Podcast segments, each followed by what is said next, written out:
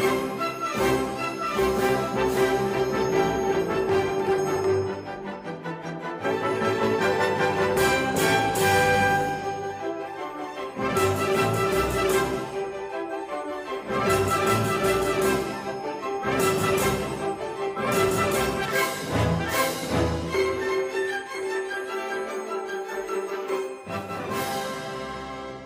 来到新一期的多说一点，我是小李，我是小宝，我是罐儿。哇哦，你大家知道就是这期节目上线的时间是什么时间吗？大年初一，所以说我们在此跟大家拜个年。我本来想说拜个早年，然后我发现哎已经到了，那就在此给大家拜个年，祝大家在新的一年里身体健康，呃，心理健康。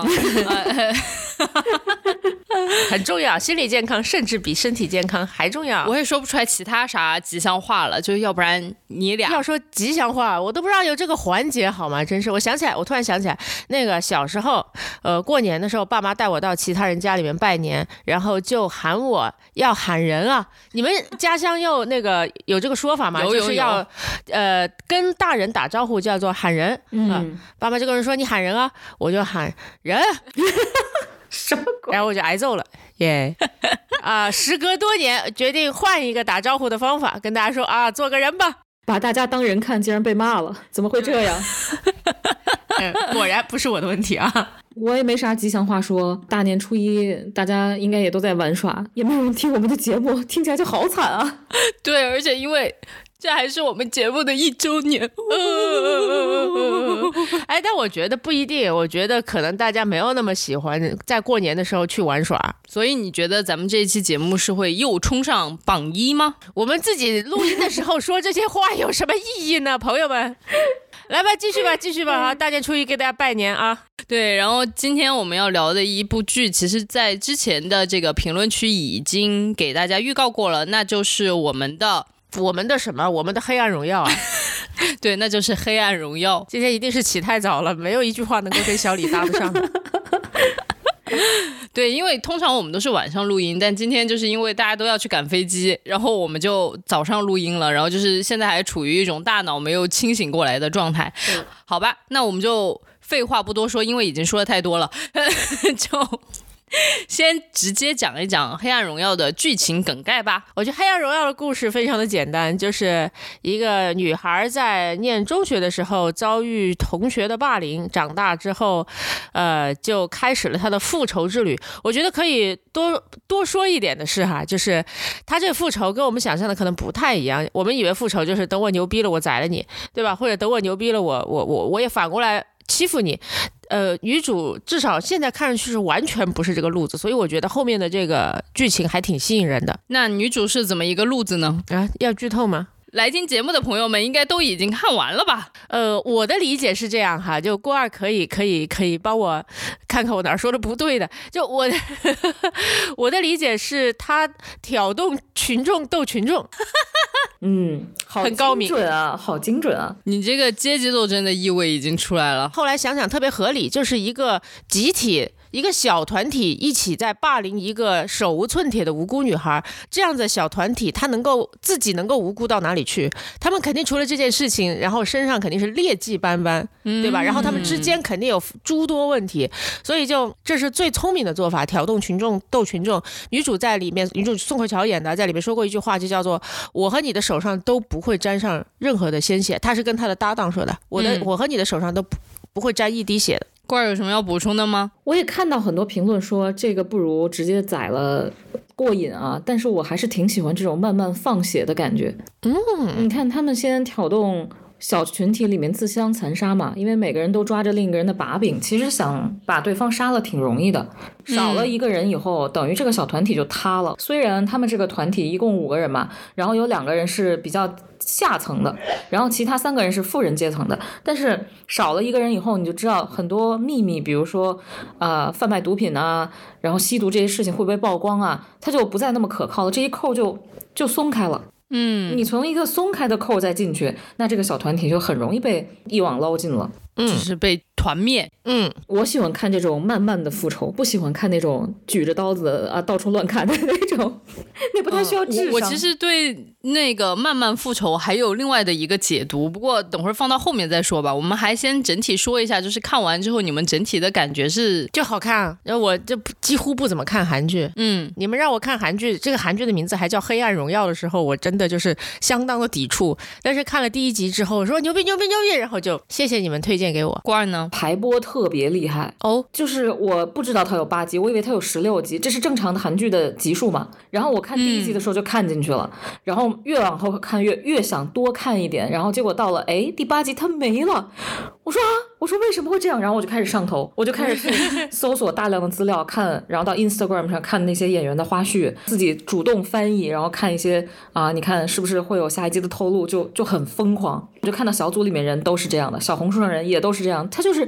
在你最想往后看，是不是有点起色的时候，他给你掐掉了。所以我觉得这个是很厉害、很厉害的，故意的。啊，对啊，第二季什么时候上啊？我好急，三月哎10号也不是很久，还所以我就觉得他应该是都拍完了，就特地给你分成两季，让你一直想、一直念着这个事情。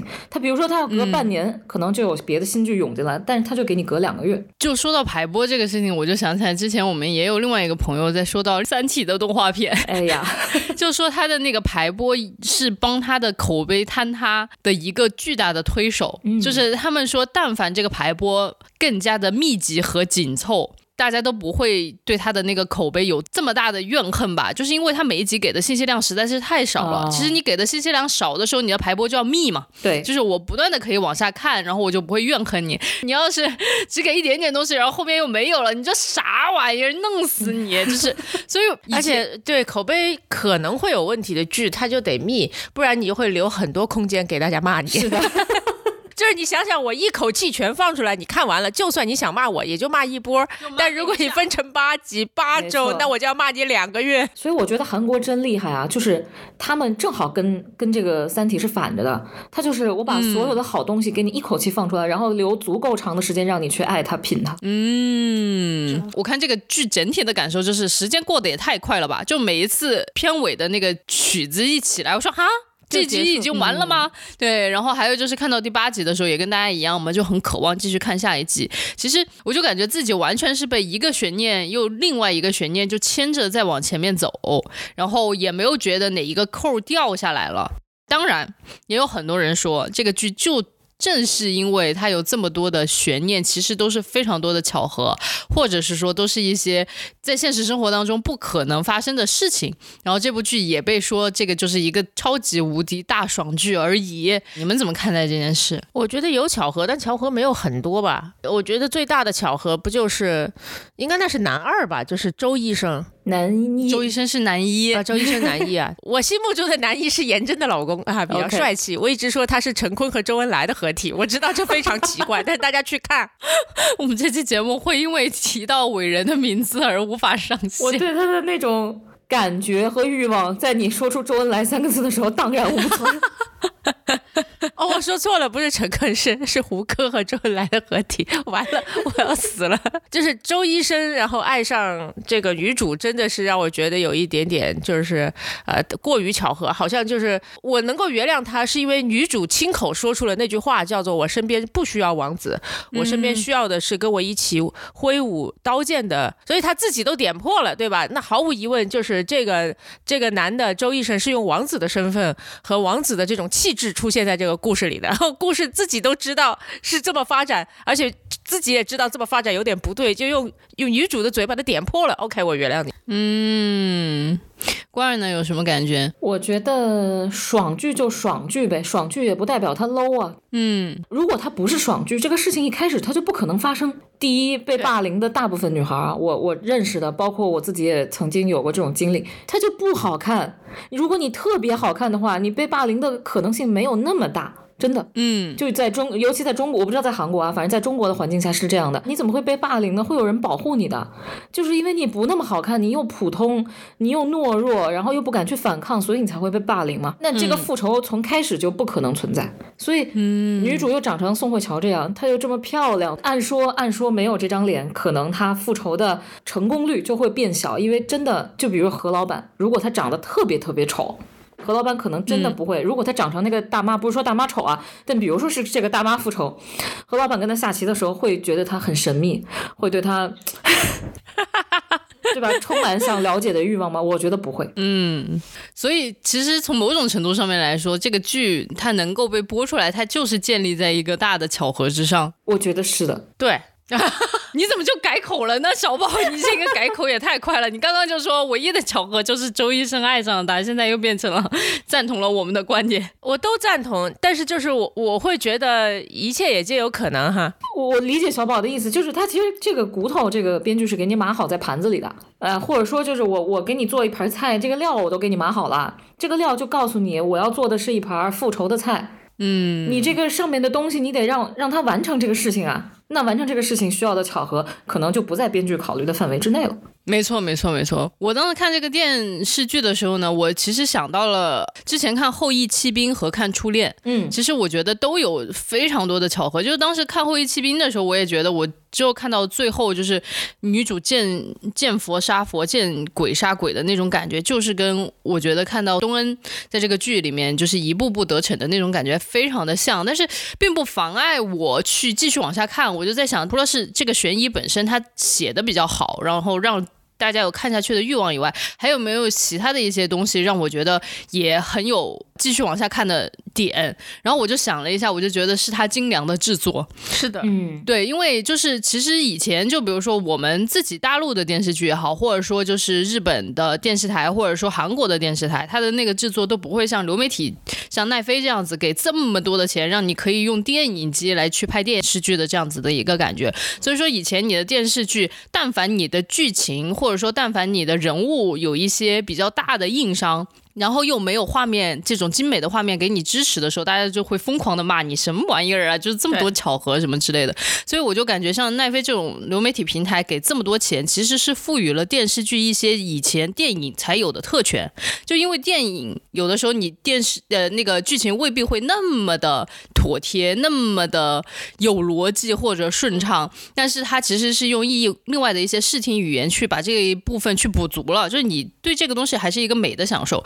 因为我当时在看整个《黑暗荣耀》的时候，我就会发现，哇，那些截图每一帧截出来都是就跟看《初恋》其实当时一样，就对场景也好，还有就人物也好，都塑造的太漂亮了。嗯，你都没没法忍心去撕破它那个剧情上面的缺陷。不好意思啊，朋友们，刚刚说了排播，又说制作，我们还是就是说回这个剧情本身。我自己感觉这里面确实巧合和让我不理解的。比较多的还是集中在周医生身上，我不知道你们有没有这样子的感觉，因为我觉得周医生在就是七集之前，他都是一个过于完美甚至不真实的人物，学习又好，对吧？呃，那个自己又是这个医院的，相当于。公子，公子，对，然后就是长得又帅气，人又温柔，然后他怎么就爱上了宋慧乔？然后就是你就算是爱上，说当时你们一起去下了棋，然后但是这个女人转身就是把你忘在了脑后，然后无论这几年之后你怎么给她发消息，她完全都不理你，嗯，然后突然有一天，她给你再发一个消息，你一下子就。高潮了，你就说 哇，我要去找他，就这太不可思议了，对吧？看前几集的时候，你们心里面有这个疑问吗？他埋了一些小的证据，就是告诉你周医生也不是很正常，但到到底他不正常在哪儿，他也没有说清楚，所以你就觉得他是一个纯纯的舔狗。对，然后我就会觉得哇，这个电视剧又落入了俗套了呢，就是一定要有一个，对对对，一定要有一个王子爱这种，就是我我和孤儿上一集都说了的那个乌地的。bird 就是那个受伤的小鸟，就是这种套路啊。然后结果到第七集的时候，他在他自己的家里面，就是在脑海里面预演他去杀那个他当时杀了他父亲的那个人的那个桥段的时候，我当时啊，那个血喷出来，然后整个人哇，我就说天呐天呐，我明白了，好了好了，我知道了，就是呃，你不是那个套路的，行吧？哎，但是小李，我要问你一个问题：当你特别恨一个人或者讨厌一个人的时候，你在脑海里不会想象他被捅死的场景吗？朋友们，你会想象他被捅死，但是我们所有人都没有捅死一个人的经验，对不对？所以呢，我的想象，对对，就是就是，如果有的话，我们也没坐在这儿了。对，所以呢。笑死了！在说什么？不是，但我的意思就是说，你没有这个经验，影视剧里面其实也没有把它拍的过这么直白过。就是哪怕我想象过我要捅死他，或者是说他在地铁的轨道旁边，我想一脚把他踹下去。哦，你还真想过一些很细节的东西。哦，那当然的，就是。但是你绝对不会想象那个血怎么喷出来。所以这就是周医生身为一个医生，然后做这个想象的合理之处了。啊哇！你这么一点，我觉得编剧更厉害了。就是我自己想象当中呢，可能就是如果他是程序员，他应该想说用键盘 拍死他，把他拍到就是身上全是孔，就那种最多这样了。我我想的最最恶心的就可能是把一个人踩扁，踩成扁扁。但是动画片看多了，就不见血，但是会被踩扁。郭二，你有想象过这种情景吗？当然有吧，但是。我就觉得他这这一幕表现特别好，是那个血喷了好久，喷到我甚至觉得有点血腥。嗯，对，就想，哎呦，就是我不是我不是特别爱看这种血腥画面，所以当时我就一愣，我就把头扭开，然后再扭回来，发现那个血还在喷，我就想他这个周医生真的非常非常恨这个杀人犯，嗯，想表达的是这一点，而且一旦知道他是一个精神不是不是精神变态，心理变态，就是他有这种巨大的黑洞。你就觉得哦，他爱上这个女主，他能感受到她身上那种破碎的气息。OK，说得通了。往回倒倒饬一句，我不觉得周医生是变态。嗯，就是刚刚郭儿说的嘛，他心里就是有一个巨大的黑洞。啊对，我觉得咱们说他是巨大黑洞就好了。他毕竟就是恨的是杀父仇人嘛，我觉得很合理，在脑海里面一遍一遍的演练，好吗，朋友们？我不是说他是那种变态，我觉得他心里发生了一些。质变扭曲，对对对对，嗯，是的，是的。除了刚刚他就是在脑里模拟杀人的那个场景以外，还有一个场景让我很震撼，就是他坐在那个心理医生的那个非常敞亮的咨询室里面，整个空间都非常的温馨高级，每一次阳光都特别好。但是在最后一次，他说他要告别那个心理医生再也不来的时候，就给了他一个我不知道应该怎么形容，反正就给了他一个特写，然后就会发现他旁边。就坐着一个全身是血的那个他的杀父仇人，就那个场景也让我觉得就是真的是汗毛直竖。我能够想象的就是每一次他来这个心理咨询室的时候，其实他身边都坐了这么一个人。对，他在心理上身边都坐了一个这样子的一个人。说老实话，我觉得他可能在很多很多很多时候，他身边都坐着那个人，在他脑海里面一直存在。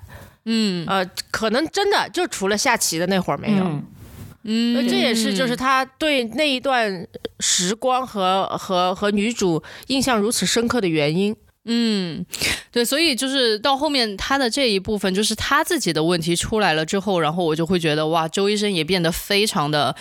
丰满，就也不叫变得非常丰满，就开始变得丰满起来。然后我也会在第二季里面就很期待他的表现，就是这种也是遭受过巨大心理创伤的人，他会怎么去进行他的复仇，以及他怎么会协助女主。那除了周医生以外，你们还对什么样子？呃，就是这个剧里面的谁哪个人物比较印象深刻？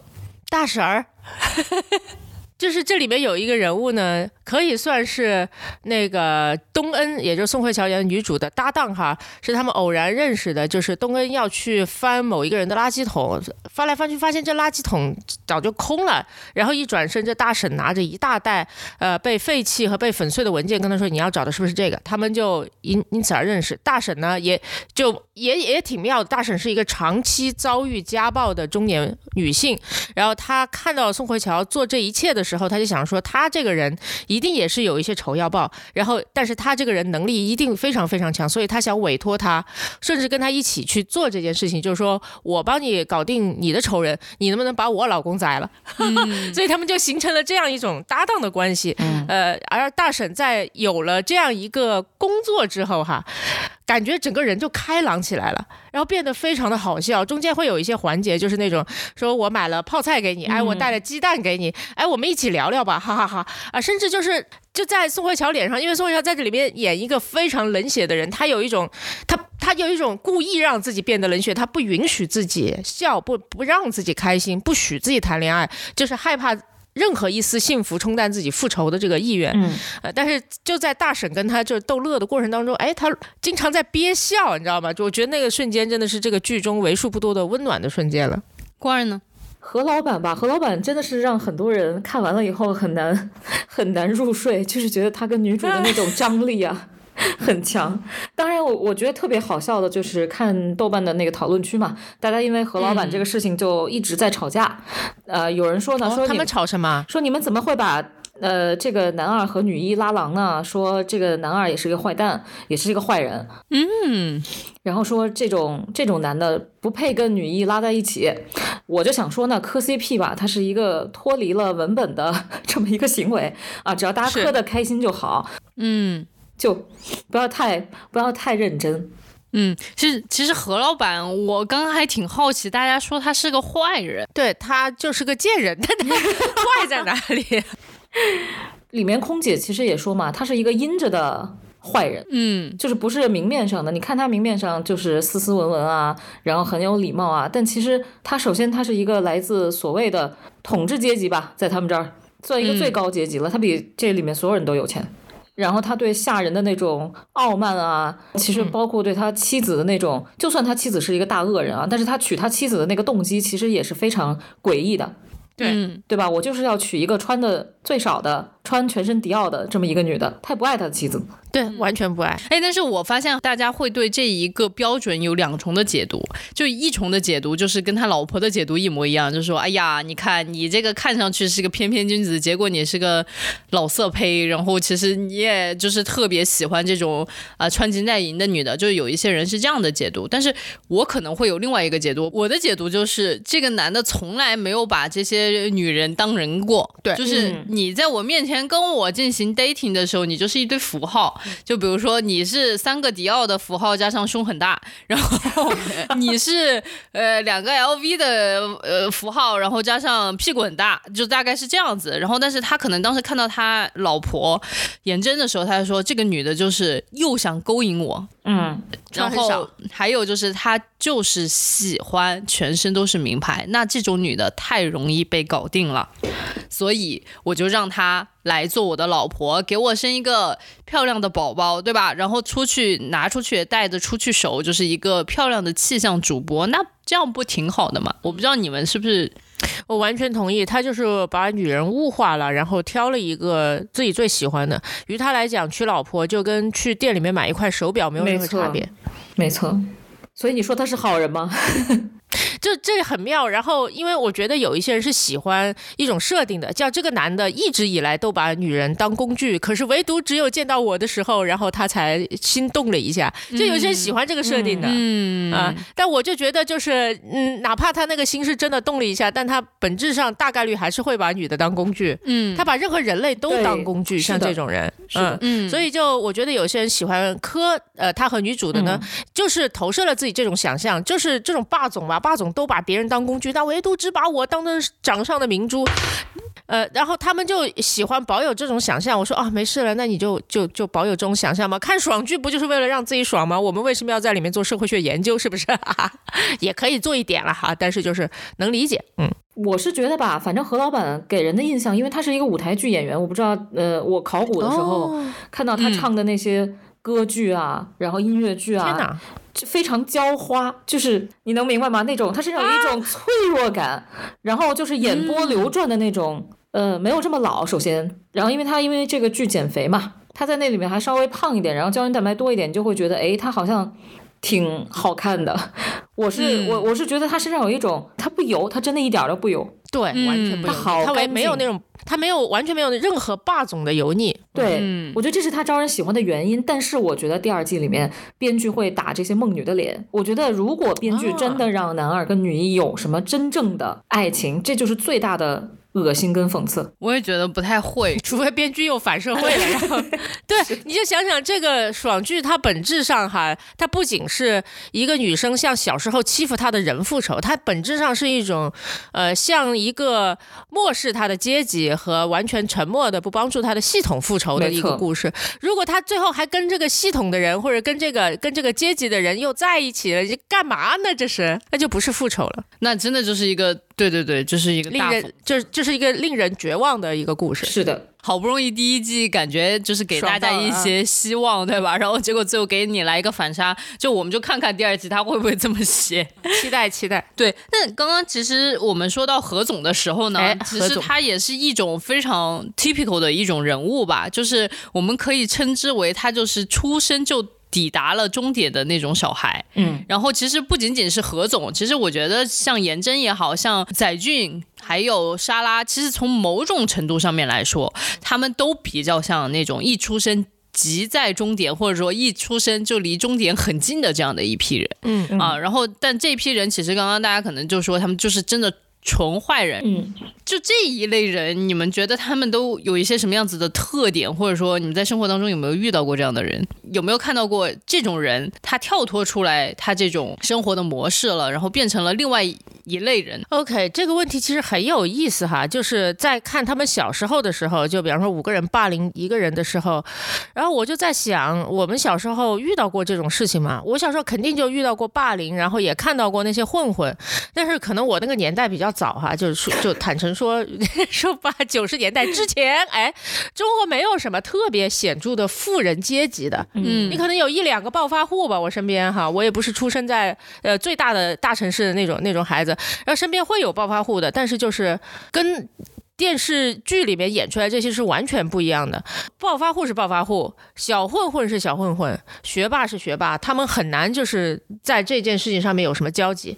我我觉得后来我就不太清楚是不是富人阶级特别容易出这些疯批，但是在至少在我所认识的这些人里面哈，那疯批都另外大有所在。其实我觉得编剧是把呃小时候缺爱的小孩。缺教养的小孩，呃，和富人阶级完全放到了一起，呃，然后，但这个我觉得不是完全重合的。富人阶级里面有很多受过极其良好教育的人，他们虽然就是有一部分人确实成长成了何总那种人，对吧？不把人当人，但是就表面上看上去彬彬有礼，非常斯文，很有礼貌啊，知书达理。但是也有一些人是什么都不缺的那种，我觉得那些人才能配叫真正出生在终点的人。其他人真的你们离终点还挺远的，我觉得。而且还有一个就是这个所谓的终点，如果你简单的把它理解成只有财富的话，嗯，那它就跟出生在地狱真的没什么差别。因为你看到哈，如果终点就是财富，那财富又已经拥有了的话，其实他缺乏爱和意义感的人生会让他变得极其的绝望和无聊。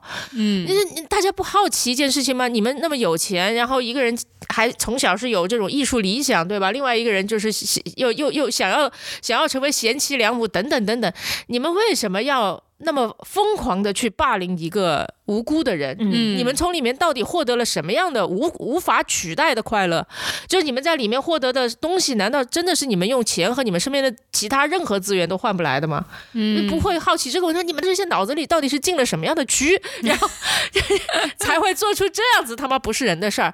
后来我想了一下，就是真的，如果你把人生的终点看成是财富的话，你就会这这样的疯狂，嗯，就没有目标，然后没有意义，没有价值。嗯，所以就其实我觉得就是它本质上哈，这部剧很内核，很内核的，就说两件事情。第一还是阶级问题，很多问题都是阶级问题，对吧？他们阶级之间的对立，然后那种互相鄙视，然后然后然后互相攻击的状态，啊、这个在小团体里面体现的是其实是更更深刻的哈。嗯，就是他小团体里面不是也有两个人家庭出身并没有另外三个人好嘛，然后在长大了之后，他们的距离变得越来越大，然后那个也成为了东恩，也就是女主，然后就是鸡蛋的那个缝，呃去去尝试分裂他们的一个入口。对，啊，这是阶级问题。然后还有一个问题，其实就是我们应该如何看待人生意义和财富之间的关系的问题，哇，我觉得这个问题它是一个非常隐性的一个线，很隐性。对，就是如果你不是不跳开看人物之间的关系的话，人物之间的关系基本上是用阶级去塑造的。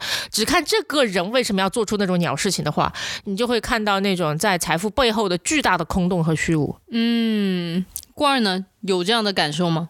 有，而且我觉得代表人物其实是李莎拉，李莎拉特别明显，李莎拉应该嗯算是这几个女孩里面条件最好的吧。嗯，我觉得甚至他们家的财力都能跟颜真相媲美，又能开画廊，又能自己去雇那么多枪手去给她画画，然后关键是买毒品还挺贵的吧？应该嗯，不间断，多年不间断供应毒品啊！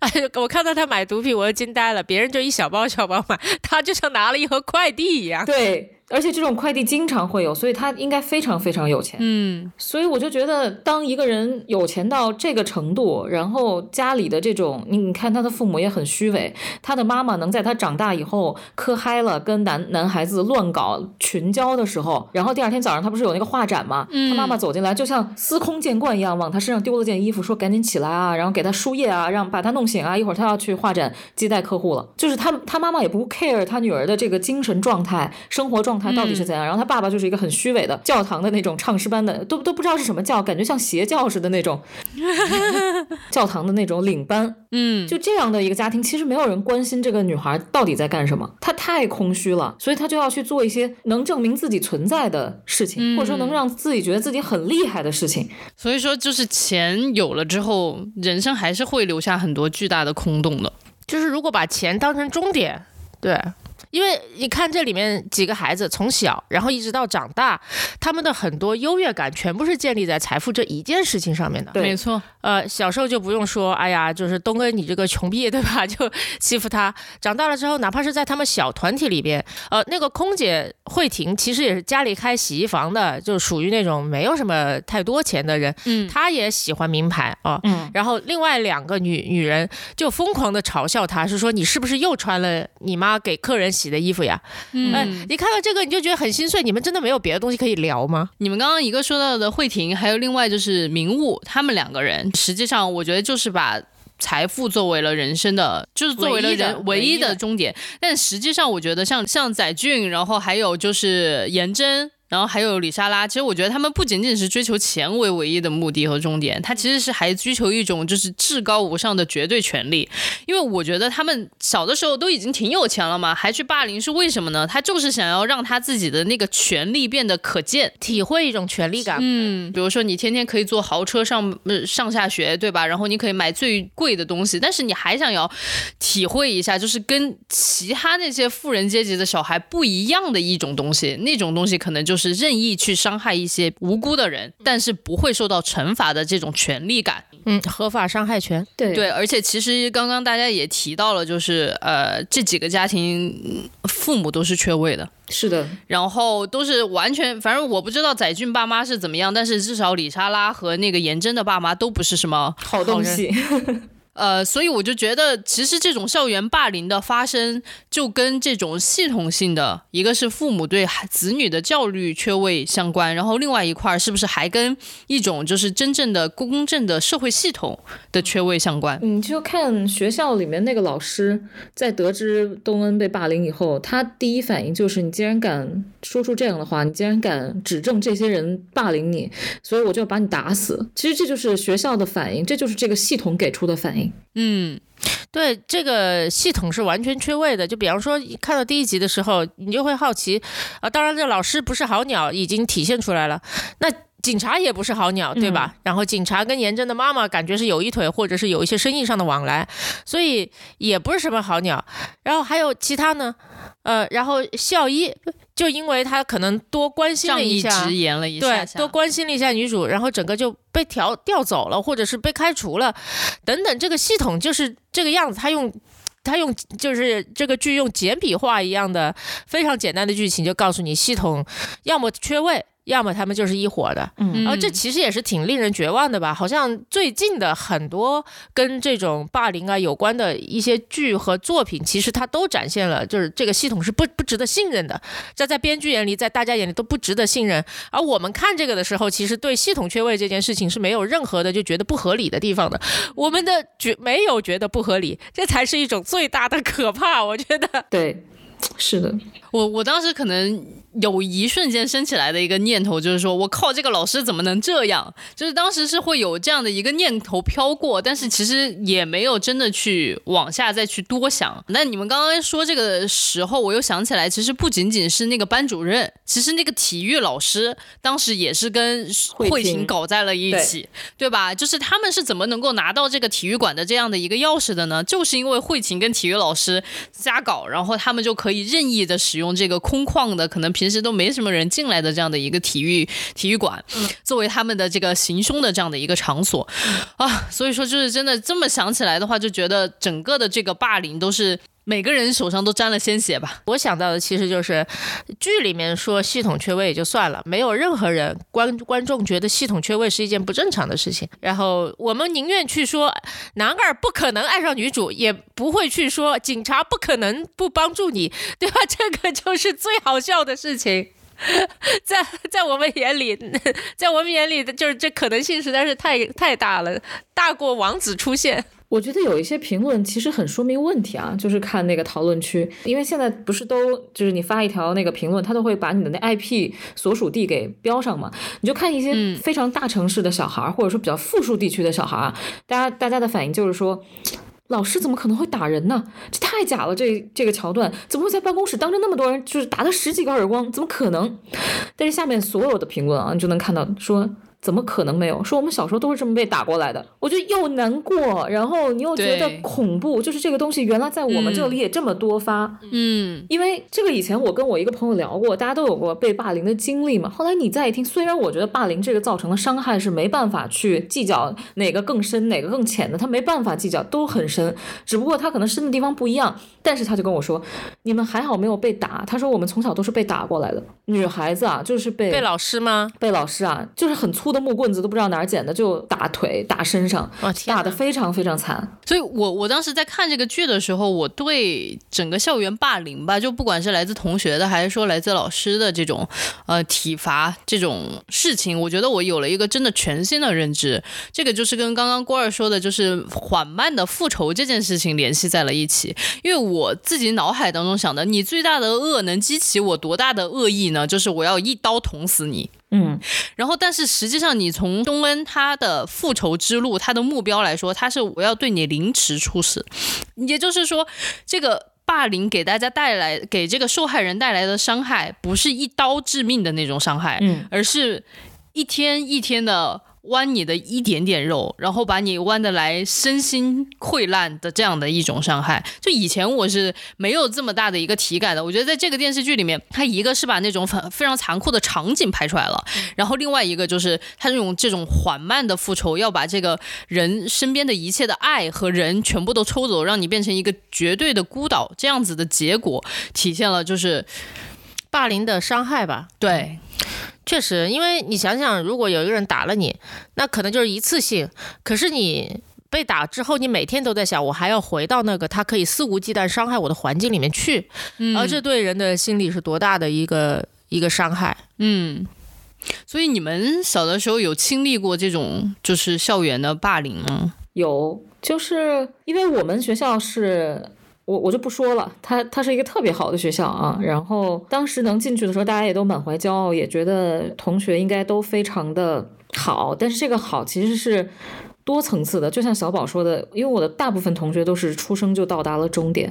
嗯，在零几年的时候，他们的那种财富是你很难想象的。比如说，在零几年的时候，呃，小孩们就会穿几千块钱一双的鞋。哇，嗯嗯，这个是非常非常，就是而且校门口停满停的都是豪车，你会觉得哦，原来我们的生活是有这么大差距的。当然，我不算最差的，但是呃，各种原因吧，包括偏科带来的成绩不好，然后加上长相普通。然后再加上家境普通，你就很容易被盯上。可能中国小孩的教育，或者说这个学校小孩的教育没有那么差，大家只是，嗯，大家只是作为了旁观者或者一种帮凶，嗯，也没有人动手，只是老师对你进行那种心理霸凌啊，当众羞辱啊，多次的那种啊，随意把你的东西扔在地上啊，把你推在地上啊，这种事情，大家只是旁观，只是变成了我站在老师那，就大家会默默站队，会站在墙的那一队。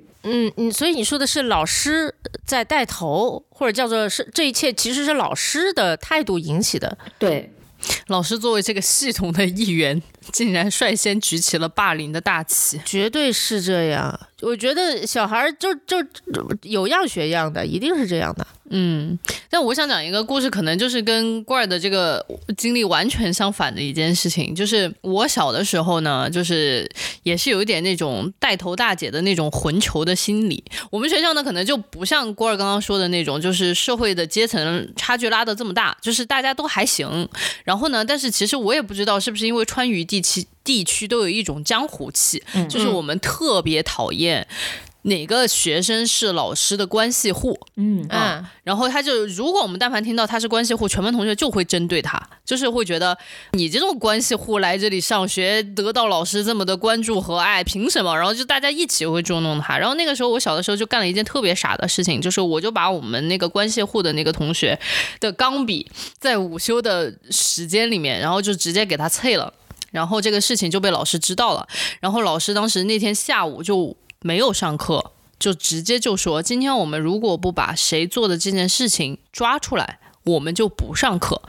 然后我就觉得那个时候就反正就寂静了很久很久很久。然后最后我就觉得我也不能够这么耽误大家的学习，对吧？然后我就站了起来。我但是我记得我自己站起来之前，就是真的做了非常多的心理建设和准备。然后我之后就再也不敢了。我就觉得。老师的这种教育真的非常重要，他其实就是当众的让所有人知道，就不仅仅是让你小李知道你不该做这种事情，而且是让你全班的所有的一个同学都知道你不该做这种事情。当然，很多人就会觉得说啊，那小李你可能就是为大家出头嘛，欺负那种靠关系进来的人。但是老师其实就想告诉你，哪怕是你想要所谓的伸张正义，你这种。不恰当的方式也是不 OK 的，就是老师的这种引导很重要。就从此之后，我再也没有犯过这种类似的问题，就是我就会知道去这么侵害人家的财产安全和人身安全是一件绝对不可以允许的事情。小李的老师还可以，我觉得，我觉得小李挺牛的。就是换了我，我可能会怨恨老师吧，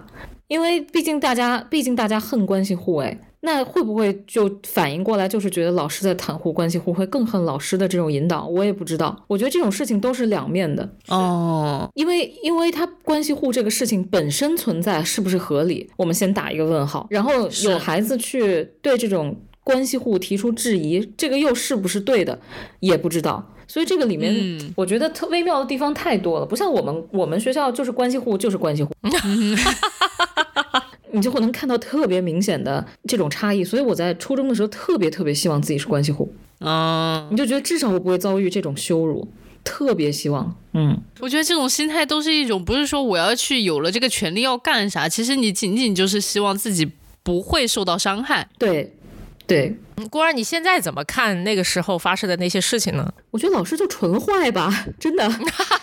我已经，我我多年来都在反思自己。我觉得就是霸凌带来一种特别可怕的后果，就是无论你长到多大，有多少成就，或过得比那些人可能好很多，你在深夜睡不着的时候，或者遭遇了一些打击的时候，让你想到过去的时候，你都会问自己：当年为什么是我？我做错了什么？我为什么不能过得像普通人一样？我为什么得不到大家的爱？你就会反复反复问自己，一遍一遍问。我觉得这个伤害是很难很难弥补的。所以我觉得好难过，就是多年以来我都想，我是不是要原谅他？我是不是要原谅他？我是不是应该放下？我放下一切，我才能走得更好。我现在想不原谅了，我为什么要原谅一个坏人呢？原谅的前提是他要先道歉呀。嗯，不原谅，哼，凭什么原谅他？真是的，他就是个王八，我们要插死他。没有，就是刚刚郭二在形容那一切的时候，他的感受的时候，我就觉得就是那种凌迟处死的感觉，就是隔了这么多年，那个刀还在还在挖你，还在挖你。我觉得不需要原谅他，因为我觉得原谅他并不是你可以觉得好受一些的前提。两者为什么可以，为什么不能同时存在呢？就是我不原谅他，想起来他我就要骂他，然后就在脑海里面偶尔吧，偶尔不要一一直哈，就是可以可以捅死他，一点问题都没有。但同时让自己过好一点。嗯，是的，就是如果你很执拗于要去复仇这件事情，其实你的生活就是就是会崩塌掉，就是你你复仇完也会崩塌掉。我会。不希望这么说，就是说把复仇和我能不能够过好这一生联系在一起，就好像我必须不复仇，然后才能过好这一生。嗯，不过我觉得不是这样的。我觉得你可以同时复仇，并且过好这一生。也许你过好这一生本身也是一种复仇，对吧？对，我不喜欢去劝任何受害者要放下，要过好怎么怎么样。嗯我觉得这是这是不对，我没有资格做这件事。所以我觉得我很喜欢剧里面发生的一些很小的一些对话和故事。就比方说，呃，女主后来又找到曾经尝试要帮助自己的校医，嗯她其实把自己的经历、后来的经历和现在的心态都告诉了这位校医。那个校医非常平静的听完了这一切，然后就跟她说，就是我支持十八岁的东恩，也支持持三十六岁的东恩。对那个那句话我太感动了，而且这种支持不是说好，你让我不是像那种男二那种那种中二的支持，也、好吧？你说让我捅谁，我去捅，不是的，只你只需要说我接受这一切，我并不会因为你现在想复仇，我就会看扁你或者呃是给予你一些其实你并不需要的同情。嗯，我觉得 OK，我完全接受，其实就可以了。我我很期待第二季到底会发生什么。一个就是，呃，女主和两位男性的关系到底会变成什么样？他到底会会不会落成俗套？要么他需要一个帮他复仇的王子，要么他混入了上层阶级，成为了自己最讨厌的那一类人。然后包括这个复仇有没有进行完，呃，复仇完了之后，不管有没有成功，他会过什么样的生活？这体现了 对吧？这个这个这个故事，这个故事的走向，其实很代表这个编剧的价值观。是的，是的。第二季我期待的结局是不要复完仇就去死，因为我觉得嗯复完仇你的生活才刚开始，你有更多的方式去获得一个好的人生。你应该把这一段抛下了，然后也不要突然复到一半的时候就想开了，说还有诗和远方，就狗屁，一定要把它复到底。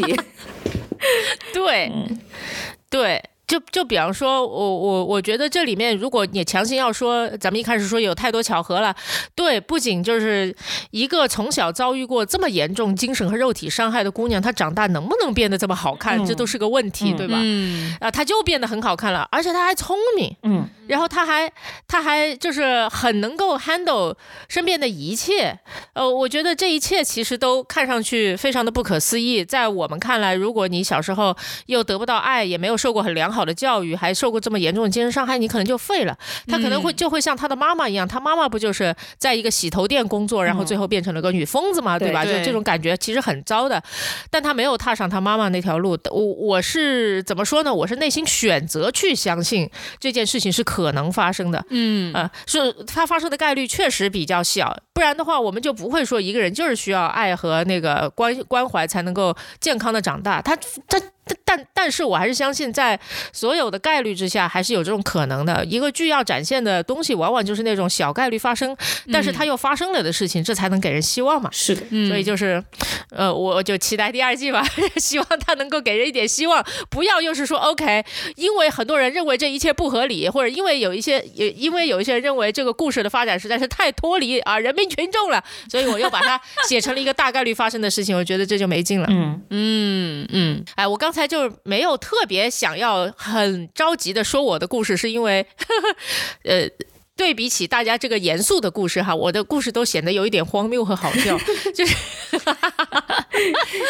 喊人吗？都是这种喊人的故事。对这边呢，就是郭二是活在生活在一个应该算是在咱们国家算是权力相对比较集中的。就靠近权力中心的地方吧，然后小李这位呢是生活在川渝地区，对吧？然后充满着山恶水，充满着江湖气息。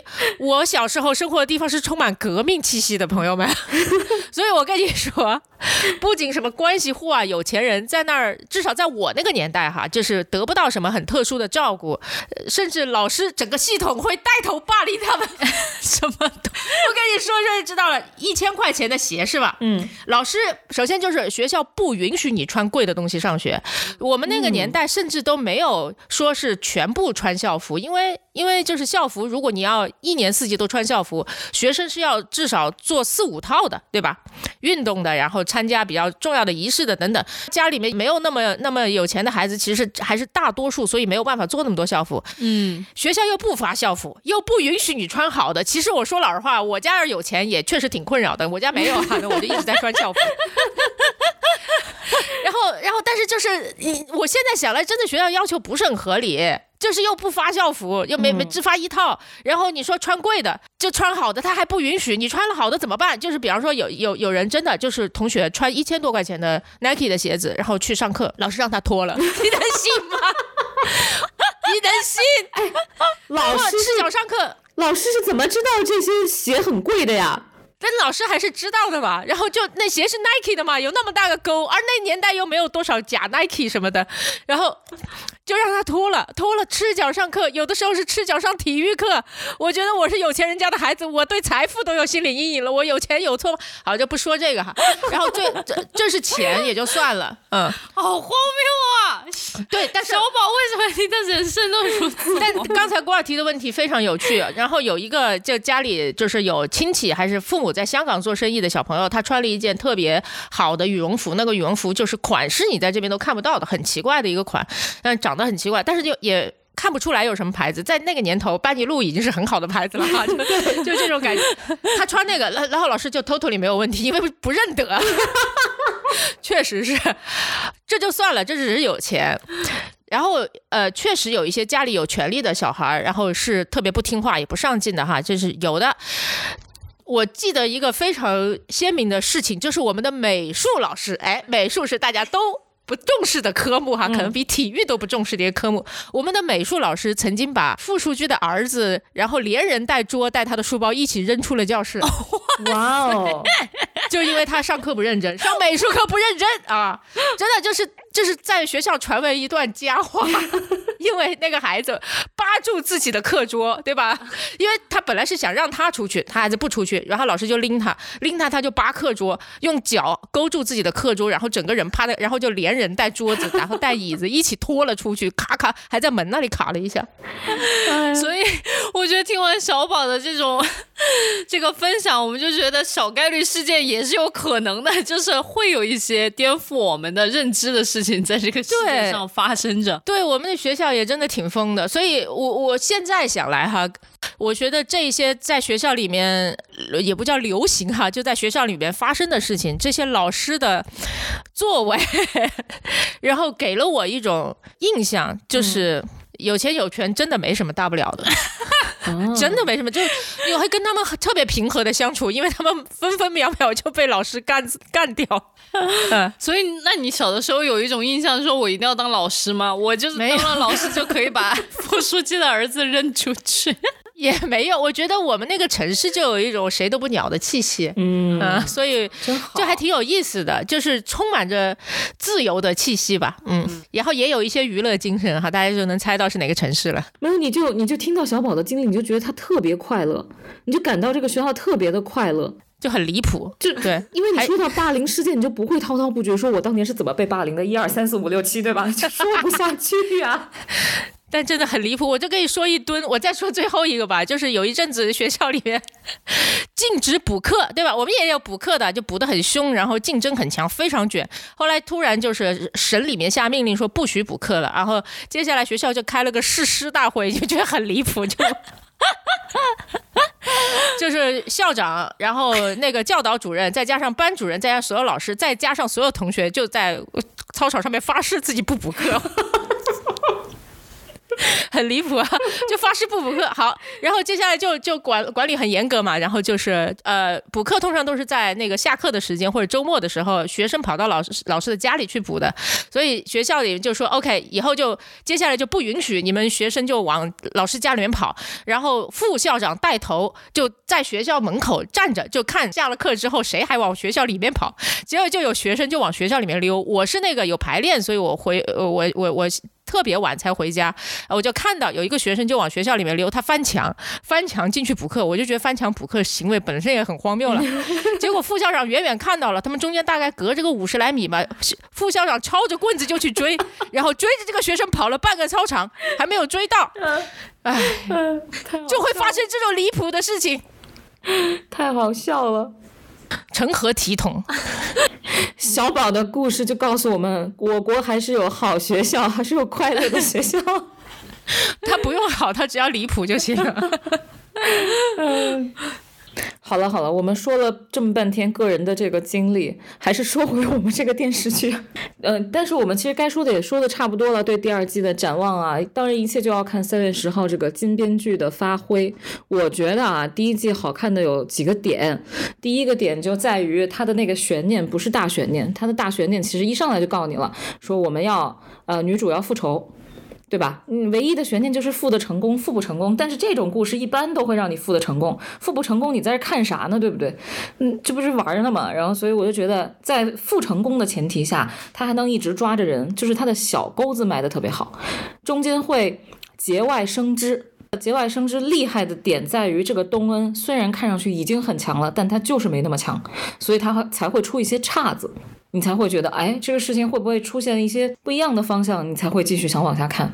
我觉得这是第一。对，第二就是小李刚才说的制作，制作真的很好，那些镜头语言，那些配乐，太好了。你你不会抓人了，对你不会舍得去说啊，这个东西拍的不够精良，你你舍不得说这种话。然后第三就是他的那些文艺台词，他台词文学性特别高，比如说，嗯，让我们拍绝对不会拍大妈看就大婶看晚霞那一幕。绝对没有，嗯，哎，真的。虽然他目的很明确，说我是给予人一种希望，就即便你在复仇的时候，你还是可以欣赏晚霞，你就觉得特别好。但是在我国电视剧里面，不大会出现这种闲笔，大家会觉得浪费时间。所以我觉得这个剧还是很可圈可点的。至于巧合嘛，当然了，不得不说它有外语滤镜啊，就是它是外语剧，大家还是觉得这个东西离我们生活挺远的。如果这个事情在韩国发生呢，确实会，嗯，确实你会觉得这个东西可信度比较高。在国内发生呢，你就觉得嗯不是特别真实，对你就会觉得老跟自己的这个经历相去比较，然后你就说哎呀这个不对那个不对，然后我的那个经历是最对的，对对对。好吧，那我们就期待它三月份的第二季，马上就要到春节了。然后我们这次春节呢，就是准备看一部最近大热的动画片儿《中国奇谭》。对，然后希望我们不要聊垮它。你怎么定义聊垮？聊垮？觉得今天我们聊垮了吗？我反正是很垮。你没有，你没有，没有。小李今天就是说一句话，这脑子里面的感受呢，就是呃冒出来了一句话，然后他冒出来了之后，然后脑子又陷入了无尽的黑暗。然后，但小李很厉害的地方就在于，他把该说的说了以后，他才陷入黑暗，他不会说到一半他就陷入黑暗。你说，我的脑子就是一半在黑暗里面，一半就像脱缰的野狗。咱里面只有郭二现在的状态是真的好。对，现在的郭二可是早睡早起的郭二呢。嗯，至于发生了什么呢？等 等后面再剧透吧。好的，好的，好的。那我们就再一次祝大家新年快乐。然后我们新年期间也还是会照常的看剧、看电影，然后也会录节目。我们不会因为春节就给自己放假啦，请大家放心。你这个卷王，就疯狂的立这种 flag，好吧？那我们这一期就到这里结束了，我们下期再见，下期见，谢谢大家，拜拜，拜拜。一。